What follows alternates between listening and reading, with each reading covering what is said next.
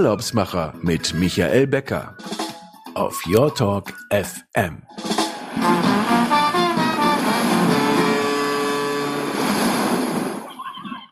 Herzlich willkommen. Hier sind die Urlaubsmacher ähm, live auf Your Talk FM. Mein Name ist Michael Becker und Sie hören mich wieder aus der Fides Lounge hier in Berlin.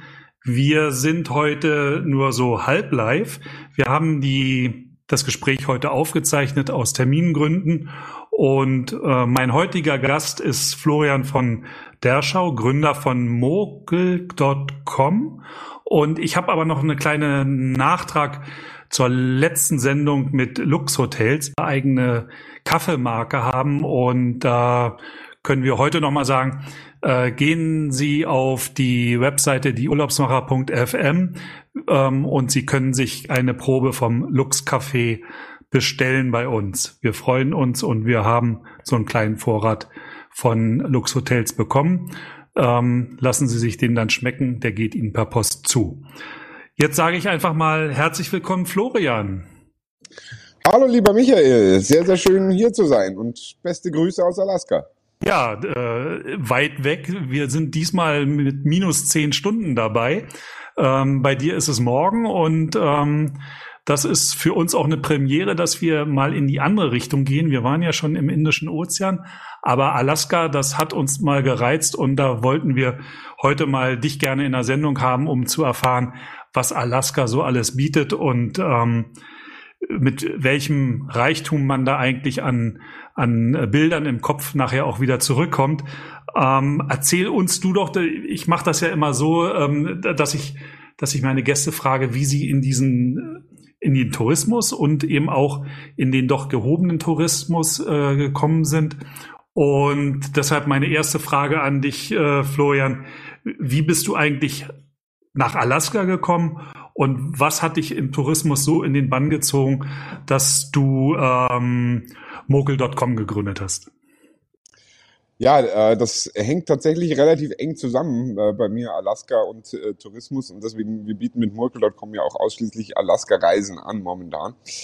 Ähm, obwohl ich immer schon sehr, sehr viel am Reisen war, das, was auch mit meinem anderen äh, Job zusammenhängt, dass ich als äh, Produktionsleiter für verschiedene Bands äh, auf Tournee gewesen bin ähm, und da weltweit immer viel am Reisen war, hat mich immer der Norden extrem fasziniert einfach. Äh, ich habe gerne so Trapper- und Abenteuerbücher aus dem hohen Norden gelesen und es hat mich einfach immer fasziniert. Und irgendwann kam dann der Zeitpunkt, wo ich selber rausfinden musste, ob ich nur gerne vorm, vorm warmen Holzofen sitze und diese Trapper-Bücher lese oder äh, ob ich es eben auch gerne selber erlebe. Und da ich auch so ein bisschen Abenteurer in der Richtung bin, habe ich entschlossen, es einfach auszuprobieren, habe mich äh, als Hundeschlittenführer oder Hundeschlittentrainer bei ein paar äh, Hundekennels in Alaska beworben. Einfach angefragt, ob sie einen Helfer bräuchten für Kost und Logis. Das war 2009 dann.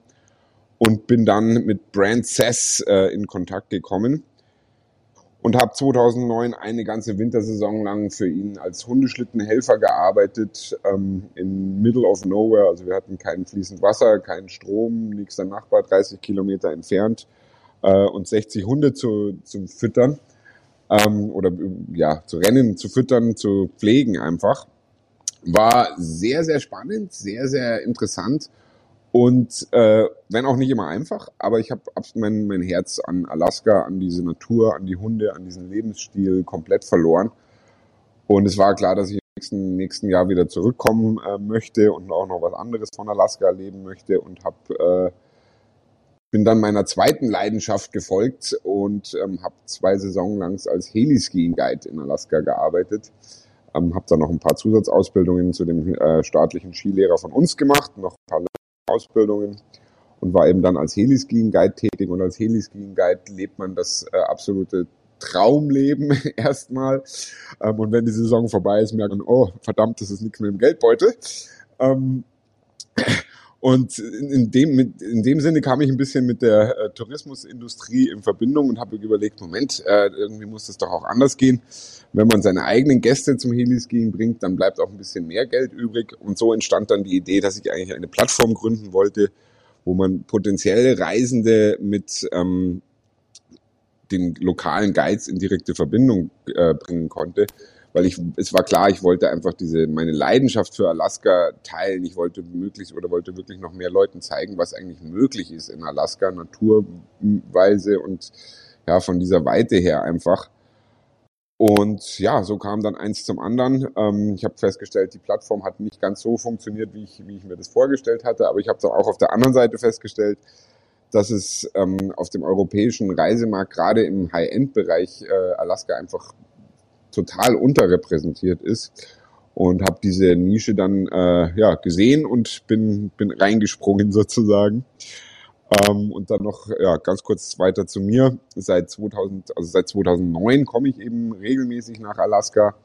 Ähm, und seit 2019 lebe ich jetzt auch tatsächlich fest in Alaska 2020 äh, ähm, war dann Alaska auch meine Rettung sozusagen, nachdem die Tourismusindustrie ja etwas in den Keller gesackt ist und auch die Veranstaltungsindustrie. Ähm, aber Alaska bietet eben einfach viele Möglichkeiten. So konnte ich letztes Jahr dann äh, als ähm, Feuerwehrler arbeiten und habe äh, Waldbrände hier in Alaska bekämpft und bin momentan auch dabei, meinen eigenen Pilotenschein zu machen und ja, also das äh, Abenteuer Alaska geht für mich nach wie vor weiter auf alle Fälle. Und ich hoffe, ich kann ein paar Leute damit anstecken auch. Ich wollte noch mal darauf zurückkommen auf die ähm, Waldbrände. Ähm, wir haben ja noch mal, nachher nochmal das, das Thema auch Klima und, und, und die Weiten von Alaska. Ähm, es ist eben nicht nur kalt, sondern ähm, so wie du es äh, schon gewohnt warst aus den Alpen als, als Skilehrer, ähm, sondern ähm, Waldbrände bedeutet ja auch höhere Temperaturen, 30 Grad oder 25 Grad auch so am, am Polarkreis, oder? Absolut, ja. Also ähm, wo ich lebe hier in Fairbanks beispielsweise, ist es klassisch, äh, kann es im Winter bis zu minus 40, minus 50 Grad und im Sommer bis zu plus 40 Grad werden. Ja. Ähm, also ein Alaska ist ein Land der Extreme. ja, äh, du, du, hast es eben schon gesagt, äh, äh, du bist gerade in Fairbanks, ähm, du sitzt in einem Heli, äh, ähm, wie nennt man das, äh, Heli-Container oder? Ähm, Heli-Hangar. Heli-Hangar, ja, Heli-Hangar. Ähm, und äh, Fairbanks ordne doch mal ein, wo, wo, wie, wie weit das alles ist. Und die meisten kennen ja nur Anchorage als äh, Zielflughafen. Und wie geht's dann in Richtung Norden? Ja, also Alaska ist ähm, im Interior, also ziemlich mittig quasi in Alaska, ein bisschen auf der, auf der, auf der östlichen Seite, die ganze westliche Seite von, oder der ganze nordwestliche Teil Alaskas ist so gut wie überhaupt nicht äh, zivilisiert oder belebt. Es gibt ein paar eingeborenen Dörfer ähm, und ein paar Forschungscamps. Ansonsten ist da nicht viel mit Zivilisation. Und Fairbanks ist tatsächlich mehr oder weniger der nördlichste äh, Punkt von Alaska mit oder ja mit großer Zivilisation. Es gibt dann noch einige Dörfchen weiter nördlich, wo auch noch Menschen leben natürlich, aber die, die nördlichste Stadt in dem Sinne ist Fairbanks. Und ähm, ja, Fairbanks ist für mich wirklich eine, eine ganz ganz besondere Stadt weil es einen ganz eigenen Lebensstil hat. Das ist eine ganz klassische Goldgräberstadt. Das kommt, ist entstanden im, im Goldrausch. Und äh, dieses Lebensgefühl hier ähm, hat man irgendwie immer noch. Also dieser Goldrausch ist nach wie vor so ein bisschen da und es ist vor allen Dingen auch, was, was man sich erzählt, ähm, ist, dass es vom Goldrausch kommt, ist äh, Fairbanks ähm, macht das Aussehen oder ob man Geld hat, äh, macht überhaupt nichts aus in der, in der ähm, Bevölkerung oder damit kann man keinen keinen Eindruck schinden sozusagen. Ja. Genau, weil man einfach vom Goldrausch her noch so gewohnt ist, dass Geld nicht viel bedeutet. Es kommt schnell, wenn man Glück hat und es ist aber auch ganz schnell wieder weg, wenn man Pech hat oder wenn es nicht so gut läuft. Und äh, das prägt dieses Lebensgefühl hier in, in Fairbanks ganz eindeutig. Ähm, ansonsten im Verhältnis äh, zu Alaska vielleicht äh, ist, ist Fairbanks natürlich nur ein, ein kleiner Fleck mittendrin sozusagen. Die größte Stadt äh, von, Fair, von Alaska ist circa 400 Kilometer, 500 Kilometer weiter südlich Anchorage. Ähm, und um Anchorage rum leben auch der Großteil, zu, ja, fast zwei Drittel der gesamten Bevölkerung in Alaska. Ansonsten ist Alaska im Endeffekt äh, fast fünfmal so groß wie Deutschland und hat aber nur so viele Einwohner wie Frankfurt, also knapp 700.000 Einwohner auf fünfmal die Fläche von Deutschland. Ähm, von ganz, ich kann, kann es noch mit so einigen äh, Fakten hier mal ganz kurz runter äh, dieser, am besten dieser, dieser Vergleich. Ähm, äh, in Europa sagt man immer, man vergleicht das ja immer mit so mit Distanzen von, weiß ich nicht, äh, von der Ostseeküste bis zu den Alpen oder von Norwegen bis Venedig und äh, kann, genau, kann man das also, auch irgendwie so einordnen? Das kann man auf alle Fälle so einordnen. Generell kann man als erstes mal sagen, äh, Alaska ist ein ist riesig und ist das Land äh, der des Gigantismus sozusagen.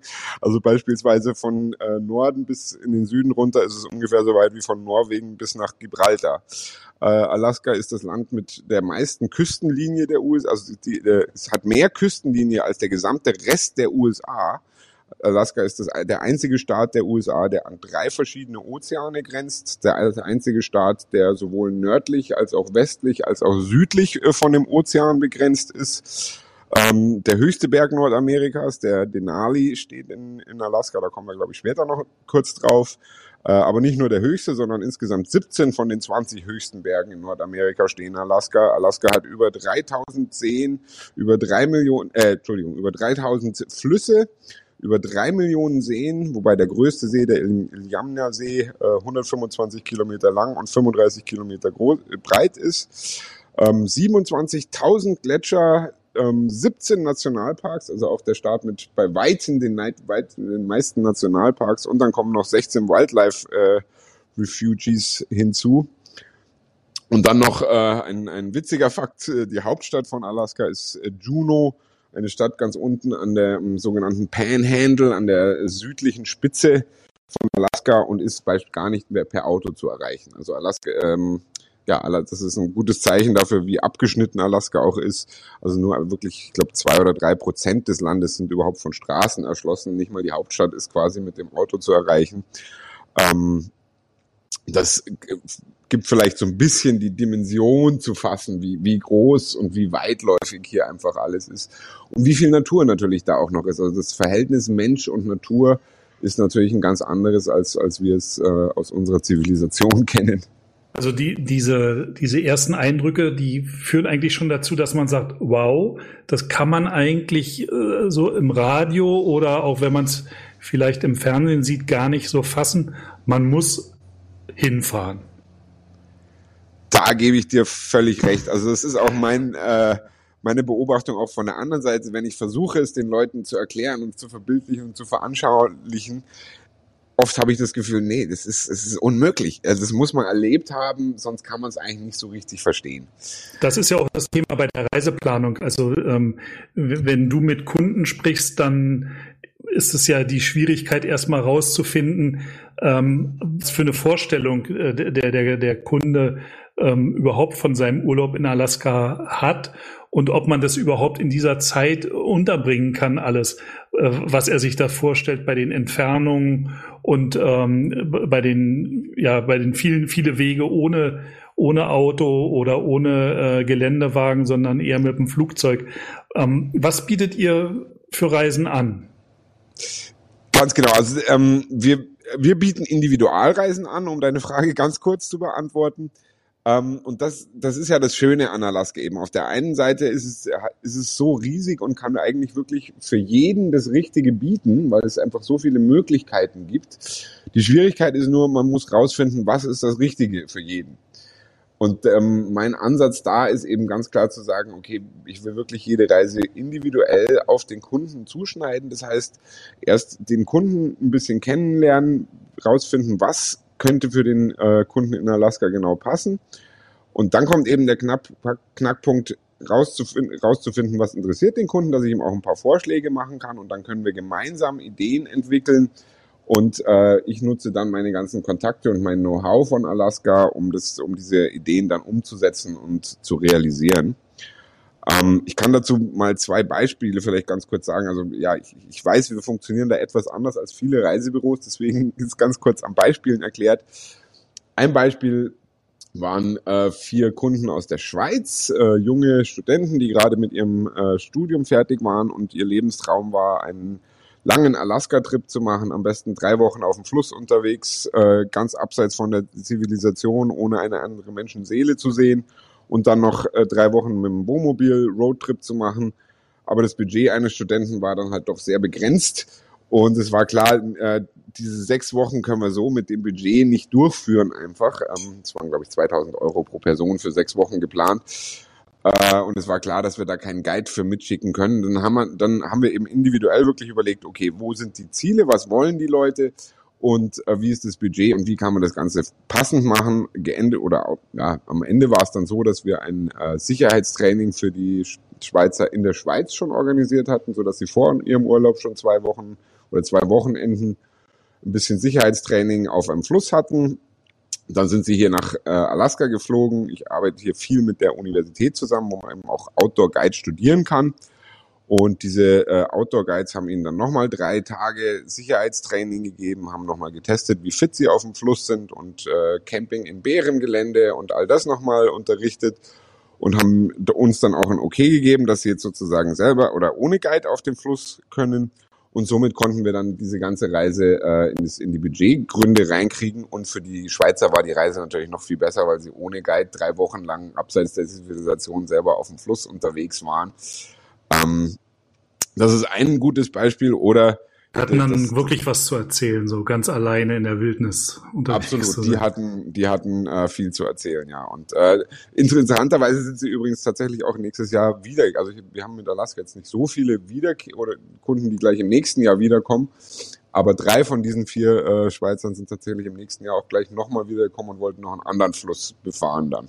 Aber dieser, dieser Anschluss, ähm, Florian, dieses, diese Einsamkeit, ähm, das kann ja auch Luxus sein, wirklich zu sagen, ähm, ich, ich will einfach mal weg und ob das jetzt zu zweit oder zu dritt oder alleine ist.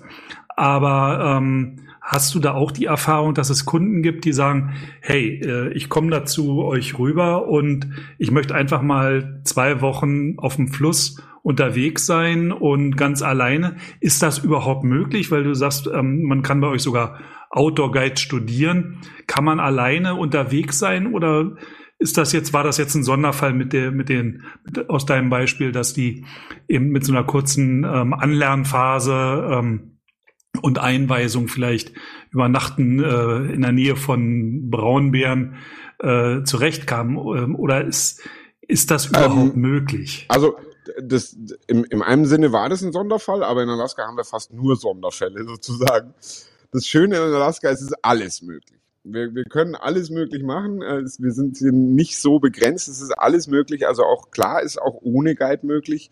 Man muss dann nur die äh, entsprechenden Vorbereitungen treffen. Einfach, also wie in diesem Sinne einfach entsprechende Trainings äh, organisieren für die für die Guides, äh, für die für die Kunden. Ähm, ich hatte einen anderen Kunden beispielsweise, der wollte dem sein Riesentraum war es quasi abenteuermäßig alleine aus dem Wald zurück in die Zivilisation zu finden. Da hat es fast zwei Jahre gedauert, bis wir den äh, an dem bis Punkt hatten, wo er, nein, bis wir an den an dem Punkt hatten, wo er wirklich komplett alleine und äh, ohne Support unterwegs sein konnte, so wie er das wollte. Es gibt ja da auch nochmal verschiedene Schritte. Also wir können dann mit GPS äh, das Ganze auch noch über die Leute überwachen und als Sicherheitsnetz quasi da sein. Ähm, aber das geht jetzt ein bisschen zu sehr in die ja. Abenteuerrichtung vielleicht auch. Murkel.com hat den Grundsatz, der Kunde entscheidet, was ist Abenteuer und was ist Luxus. Denn du hast gerade schon richtig angesprochen, das sind zwei Begriffe, die sind von jeder Person völlig individuell definiert.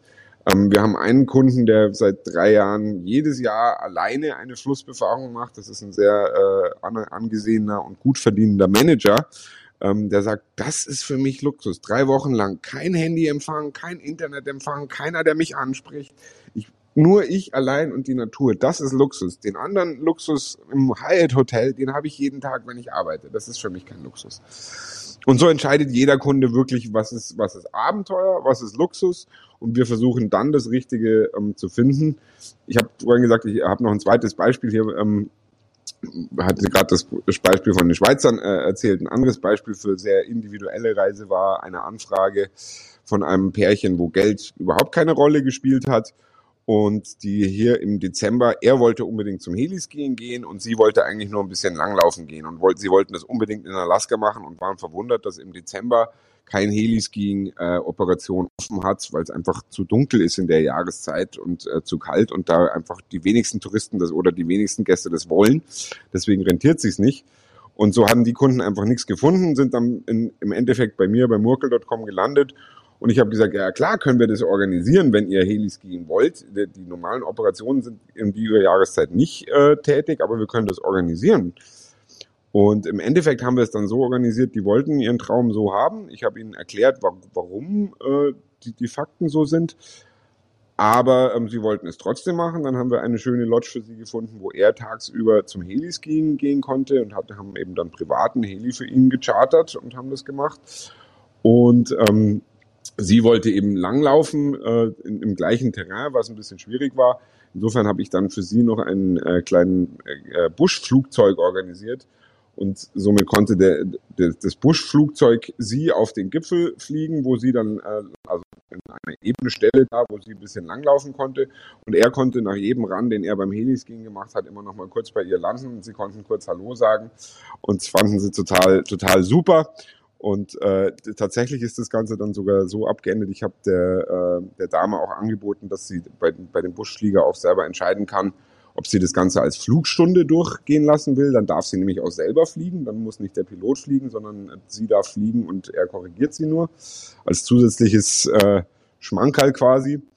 Das wollte sie dann auch, das hat sie auch gemacht. Und äh, ein Jahr später habe ich von ihr dann eine E-Mail gekriegt, dass sie tatsächlich jetzt hat in Belgien, das war ein belgisches äh, Pärchen, äh, ihren eigenen Pilotenschein jetzt auch gemacht hat. Wow. Und das ist dann immer, das ist für mich dann wirklich, ja, das ist der schönste Lohn für mich, weil dann weiß ich, okay, ich konnte wirklich diese Faszination, die mich so fasziniert, die konnte ich auch weitergeben und das hat auch andere Leute auch angesteckt. Ähm, und ja, das ist, das ist, um deine Frage nochmal zu beantworten, das ist unsere Spezialität von Murkel.com. Wir haben die Kontakte hier in Alaska, alles ist möglich und ähm, unsere Spezialität ist es wirklich relativ individuell, das zu organisieren. Ob das jetzt Hundeschlitten fahren ist, ob das Heliskiing ist, Fischen, Raften, Eisfischen, you name it, ähm, was ja. immer den Leuten einfällt. Und oft muss ich ihnen sogar äh, Ideen und Trigger geben, weil sie gar nicht so weit denken, weil das in Deutschland einfach nicht, ja, wer denkt an, in Deutschland schon an Eisfischen oder äh, mit dem Schneemobil hochfahren und, und mit, oder mit dem Snowboard wieder runterfahren. Das ja. ist äh, einfach so ähm, exotisch oder so außergewöhnlich, dass man in Deutschland gar nicht dran denkt. Oder so Sachen wie, wir sind beispielsweise auch die einzigen Anbieter weltweit, wo man äh, auf einem Fischerboot, auf einem kommerziellen Fischerboot in Alaska mitfahren kann und mitarbeiten kann als Abend, äh, als Erlebnisurlaub wirklich. Oder wir hatten einen Kunden, äh, der ganz ja in, stark im Goldmining war und da ähm, das ein großes Hobby war und der hier rübergekommen ist, wo wir organisiert haben, dass der zwei Wochen lang dann auf einer Goldmine mitarbeiten konnte und äh, das Ganze mal miterleben konnte. Und das, denke ich, ist wirklich unsere Spezialität, solche individuellen Sachen ähm, einfach zu realisieren. Und das macht mir eben auch am meisten Spaß. Das war immer das Ziel, warum ich in den Tourismus gegangen bin, in den Tourismus, weil ich äh, ja Träume verwirklichen wollte. Und ich denke, das ist mit einer Gruppenreise wesentlich schwieriger, als wenn man so individuell auf den Gast eingehen kann. Das, äh, ähm, Nochmal zum Fliegen zurück. Ähm, da kann man dann bestimmt ja auch mal entscheiden und sagen, äh, wenn man mit dem Piloten unterwegs ist, komm, lass uns mal ähm, eine, eine, eine Kurve nach rechts fliegen und uns äh, vielleicht eine Herde Bisons ansehen.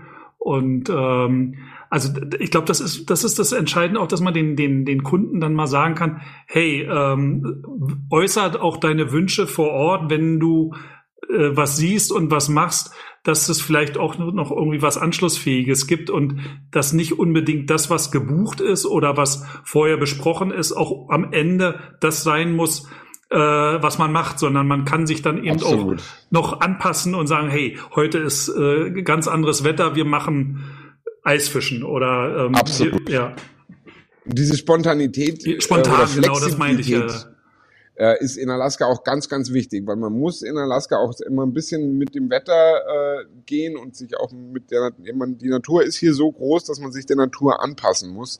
Und man kann die Natur nicht einfach be bekämpfen. Also man kann nicht äh, wie in Deutschland sagen, na gut, es hat zwar minus 10 Grad, aber mein Auto springt jetzt trotzdem an, ich fahre trotzdem irgendwie.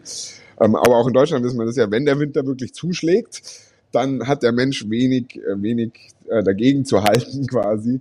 Ähm, und das ist hier natürlich noch mehr. Und äh, diese, deswegen ist diese Flexibilität ganz, ganz wichtig. Aber ich glaube, diese Flexibilität bietet natürlich auch wahnsinnig viel, ähm, ja, um es einfach noch mehr zu erleben. Wie du sagst, das äh, ist dass der Kunde einfach, ja, dem Piloten sagt, so, lass uns doch mal da rechts fliegen, beziehungsweise vielleicht der, der Kunde entdeckt irgendwie einen Elch oder einen Bär und sagt dem Piloten und der Pilot fliegt sofort dahin einfach. Ähm, beziehungsweise als ich das mein, so, mein Erlebnis war das erste Mal, als ich einen Rundflug in Alaska gemacht habe, um den Denali rum.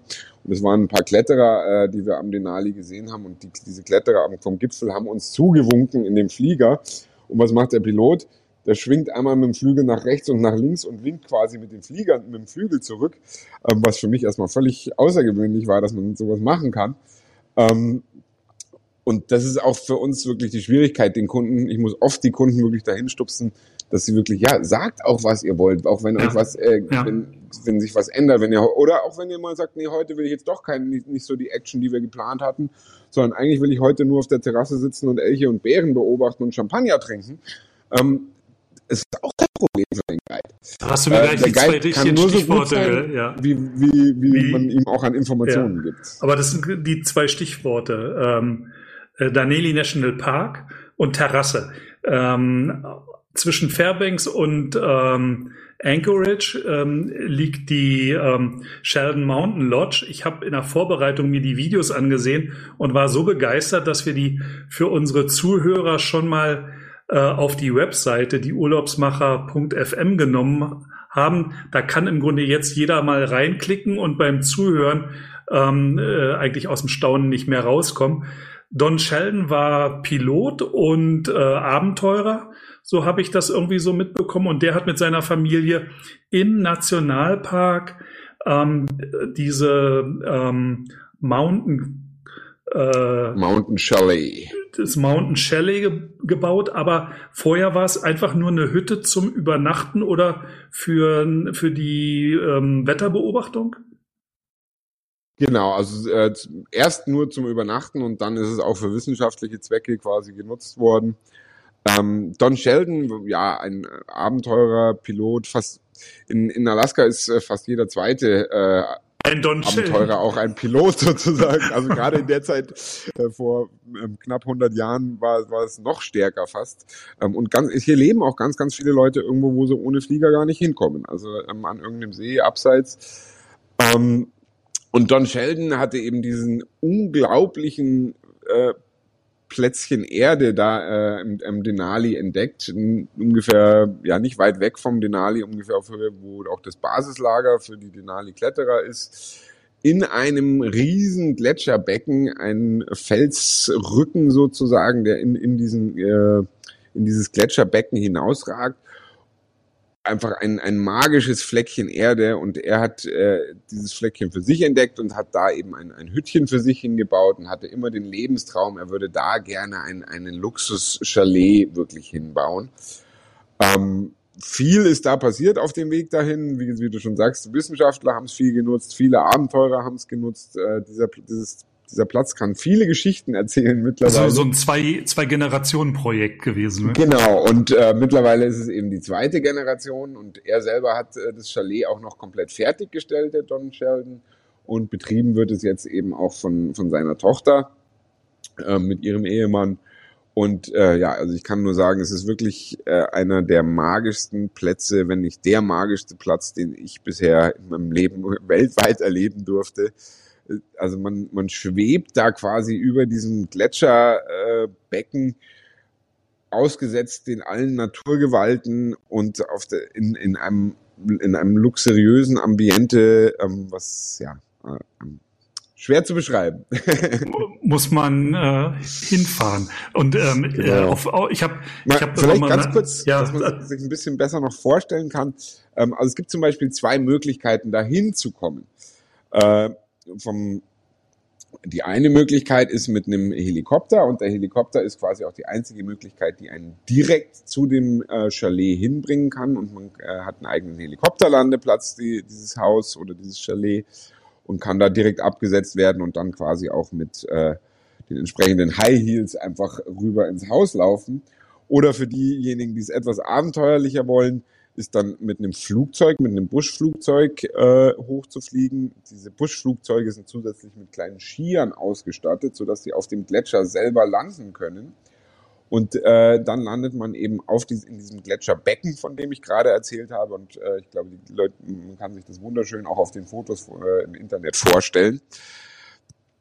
Ähm, landet in diesem Gletscherbecken und hat dann circa zwei bis drei Stunden eine Gletscherwanderung, um überhaupt zu dem Haus hinzukommen. Also die einzige Möglichkeit, um direkt hinzukommen zum Haus, ist wirklich mit dem Gletscher, äh, mit dem Heli.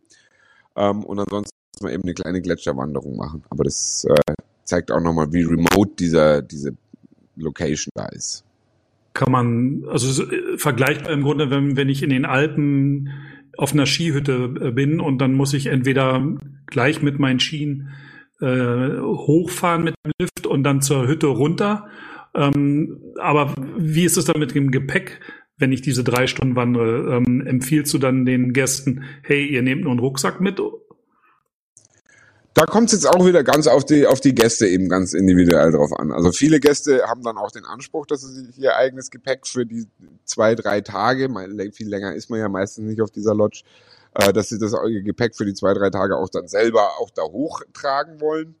Ähm, viele Gäste fliegen sowieso mit dem Heli direkt hin, dann ist die Frage, stellt sich die Frage nicht. nicht. Ähm, andere, äh, andere wir unterstützen die Gäste natürlich gerne mit dem Gepäck. Also die Guides äh, haben kein Problem damit, auch Gepäck von den, von den Gästen mit zu übernehmen.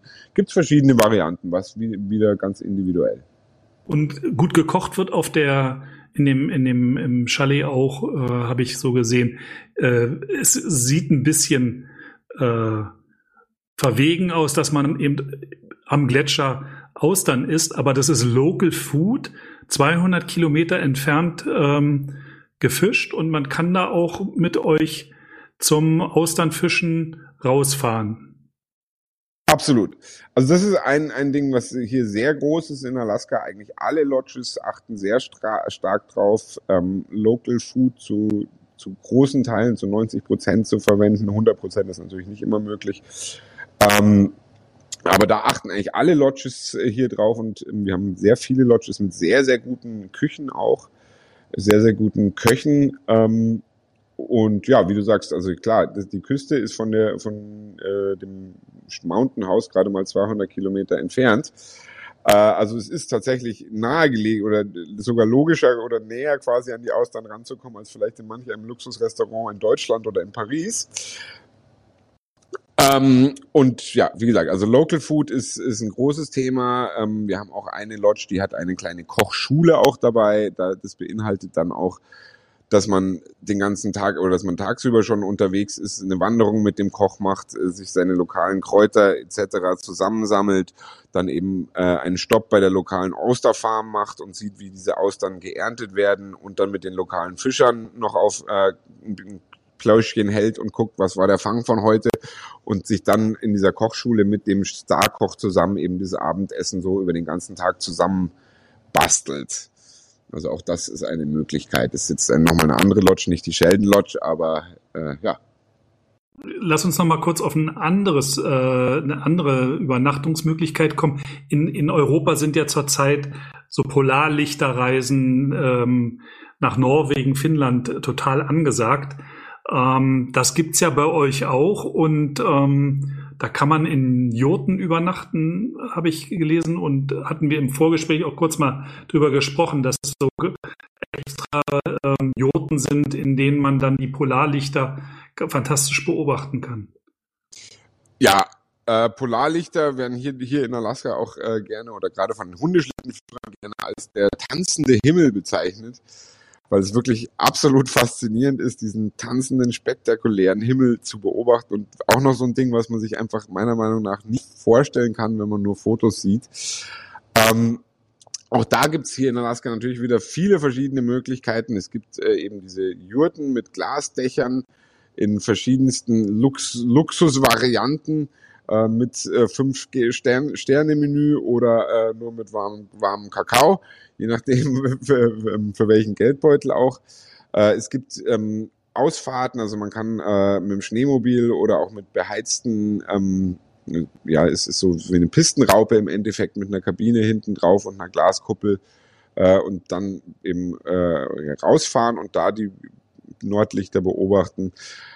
Auch da gibt's viele verschiedene Varianten. Wir haben Fotoworkshops für, für Nordlichter, weil Nordlichter relativ schwierig zu fotografieren sind. Und ein guter Kumpel von mir ist ein äh, Profifotograf, spezialisiert auf Nordlichtfotografie. Mit dem machen wir eben dann Workshops, um es zu fotografieren. Also äh, wir kombinieren es oft nachmittags zum Eisfischen und abends dann äh, nachts dann die Nordlichter angucken. Auch da wieder ganz ganz individuell. Äh, alles ist möglich. Ähm, wir müssen nur rausfinden, was der Kunde will. Das ist ähm, sehr schön von dir so zu hören. Ähm, ich hatte noch einen, zu der Sheldon Lodge noch so einen, so einen äh, äh, Satz gefunden. The first and last luxury hotel im National Park. Ähm, das wird es nicht nochmal geben, dass einer sich dass einer so eine Hütte dort bauen kann. Also ähm, wirklich ähm, was ganz Spezielles, was man einfach mal gesehen haben sollte, wenn man schon äh, sich auf den Weg macht, nach Alaska zu fahren. Bevor wir zu unserer spannenden Abschlussfrage kommen, ähm, kurz noch unsere News.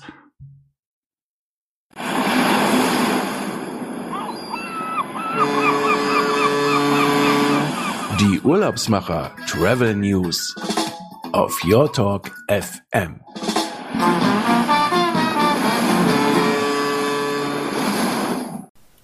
Herzlich willkommen zu einem weiteren Newsticker bei Ihren Urlaubsmachern, powered by Lobster Experience, dem Spezialisten für besondere Hotelperlen im Luxusreisesegment. Trendsport Kiten. Kitesurfer wissen, dass man für diesen Actionsport konstante Winde braucht. Ideale Seashore-Winde gibt es auf der Insel Sansibar vor Tansania. Dazu flaches türkisblaues Wasser, wunderschöne Lagunen und Puderzuckersandstrände. Sansibar ist ein Traumziel auf der Weltkarte der Kite-Profis. Daher laden wir Sie heute in das beschauliche Inselresort Sansibar White Sand Luxury Villas and Spa ein. Direkt an der Ostküste hat sich die französisch-polnische Eigentümerfamilie Nischnik einen Lebenstraum erfüllt. Inspiriert durch den Vater, ein leidenschaftlicher Kitesurfer, wurde zusammen mit seiner Familie ein einzigartiges Refugium erbaut. Das Luxus-Boutique-Hotel gehört zu den Relais- und Chateauhäusern und ist das einzige in Tansania. Das Resort bietet ihnen elf private Villen mit Pool, Garten und Blick auf das Meer. Die Villen sind liebevoll eingerichtet mit klassisch afrikanischen sowie stilvollen Elementen und Antiquitäten, die sie eine außergewöhnliche Atmosphäre erleben lassen. Die Eigentümer setzen auf Luxus und Nachhaltigkeit mit Wind- und Solarenergie, Plastikverzicht, Produkte aus dem eigenen Garten und einer eigenen Werkstatt, in der die Einwohner der Insel die gesamte Ausstattung des Hotels selbst herstellen. Neben dem Kitesurfen kann man sich im Stand-Up-Paddling versuchen oder in einem Glasboden-Kajak das Leben im Meer bewundern. Na, neugierig gemacht? Für weitere Informationen wenden Sie sich gerne an das Team der Urlaubsmacher. Bis zum nächsten Mal. Bleiben Sie gesund. Ihr Team von Lobster Experience. Unsere News wurden wieder zusammengestellt von unserem Partner Lobster Experience und vielen Dank an Martina Sternberg-Schuller, die sich wieder darum gekümmert hat, diese News so zusammenzustellen. Florian, ähm, am Ende der Sendung äh, meine traditionelle, mittlerweile traditionelle Abschlussfrage. Wo geht bei dir die nächste Reise hin? Weißt du das schon? Oder ist für dich eigentlich das immer noch eine, immer noch eine andauernde, ganz lange Reise, die du da in Alaska machst? Ja, tatsächlich ist es für mich immer noch ein bisschen ein Ankommen, nachdem ich eigentlich die 20 letzten Jahre meines Lebens immer am Reisen war, ist es jetzt das erste Mal, dass ich äh, irgendwo etwas häuslich werde hier in Alaska. Ähm, deswegen ist es für mich eher noch ein Ankommen hier in Alaska und es ist keine konkrete nächste Reise geplant. Ähm, aber ich bin, bin eben auch äh, ein neugieriger Abenteurer und wir werden sehen, wo mich das Abenteuerleben als nächstes hinführt. Äh, das hört sich gut an, dass man so zufrieden ist an dem Ort, wo man auch äh, arbeitet. Und Absolut. das, äh, ich denke, wenn wir werden uns mal vielleicht in Alaska treffen, wenn du dann deinen Pilotenschein hast. Das und, würde mich sehr freuen. Dann fliegen wir mal eine Runde und, ja, winken, dann, äh, und winken auch den Gipfelstürmern zu. Ähm, das war super. Also das möchte ich ja. vielleicht auch noch ganz kurz ja. erwähnen wer, wenn ihr nach oder wer auch immer nach Alaska kommt, ähm, ein Rundflug ist absolut, würde ich absolut jedem empfehlen, egal, äh, auch vom Geldbeutel her. Das, wenn man schon in Alaska ist, sind, sind es die 200 Euro dann auch nochmal wert auf alle Fälle. Ähm, diese ganzen Gletscher und Berge von oben nochmal zu, zu sehen, Tiere von oben zu beobachten, ist einfach eine Welt, die man sich bei uns überhaupt nicht vorstellen kann. Und das würde ich jedem, der hier rüberkommt, sehr ans Herz zu legen da sich das zu gönnen, einfach und, und, und äh, ja, dann sich auch einen Rundflug zu gönnen. Also wer Lust hat auf einen Rundflug in Alaska, wer Eisfischen möchte oder einfach mal vielleicht als ähm, ja, Angler auf einem Boot fahren, mitfahren möchte oder den Luxus genießen möchte, alleine unterwegs zu sein, ähm, da hat Ina Wute von Fides Reisen den direkten Draht zu Florian und bevor wir uns verabschieden, kurzer Hinweis auf unsere nächste Sendung, die dann in 14 Tagen kommt. Und diesmal ähm, gehen wir nicht so weit weg. Wir bleiben in Südtirol. Mein Gast wird sein Henning Reichel vom Falkensteiner Hotel Kronplatz. Da sprechen wir dann mal über Urlaub in Österreich, was ja sicherlich auch bald wieder möglich sein wird. Und ähm, Sie können unsere Sendung, wenn Sie nicht alles gleich mitbekommen haben, natürlich auf allen Portalen ähm, äh, nachhören. Empfehlen Sie uns weiter, die Urlaubsmacher.fm auf Your Talk FM, wie alle 14 Tage und nachzuhören bei Google, Apple, Deezer und Spotify. Ähm, bleiben Sie uns gewogen. Vielen Dank. Und nochmal, Florian, herzlichen Dank, dass du so früh für uns aufgestanden bist. Und ähm, ich freue mich schon, wenn wir die nächsten Kunden auf eine Abenteuerreise mit dir durch Alaska schicken. Mach's gut und erstmal einen schönen Tag und ähm, ja, bleib uns gewogen. Ja, vielen Dank, Michael. Ja. Ähm, hat mich auch sehr gefreut. Für mich ist es immer das Schönste, meine Alaska-Leidenschaft teilen zu dürfen. In diesem Sinne, vielen Dank und ich hoffe bald äh, oder würde mich sehr freuen, wenn wir bald ihr Gäste hier drüben auch noch ja, das, euch begrüßen dürfen. Also diese Leidenschaft teilen, glaube ich, das ist so ein gutes Schlusswort, denn das ist ja auch das Motto unserer Sendung in unserem Netzwerk, wo wir so gut alle miteinander zusammenarbeiten, dass man einfach einen Tipp geben kann und auch eben sagen kann, hey, ähm, ich kann vielleicht äh, dir nicht so genau sagen, wie es in Alaska ist hier ruf den Florian an und ähm, der sucht das für dich richtig raus. Das ist eben äh, gute Zusammenarbeit und da freue ich mich, dass es so weitergeht. Mach's gut. Bis bald, Florian. Vielen Dank, Michael. Ja. Einen schönen Tag noch. Ciao. Tschüss.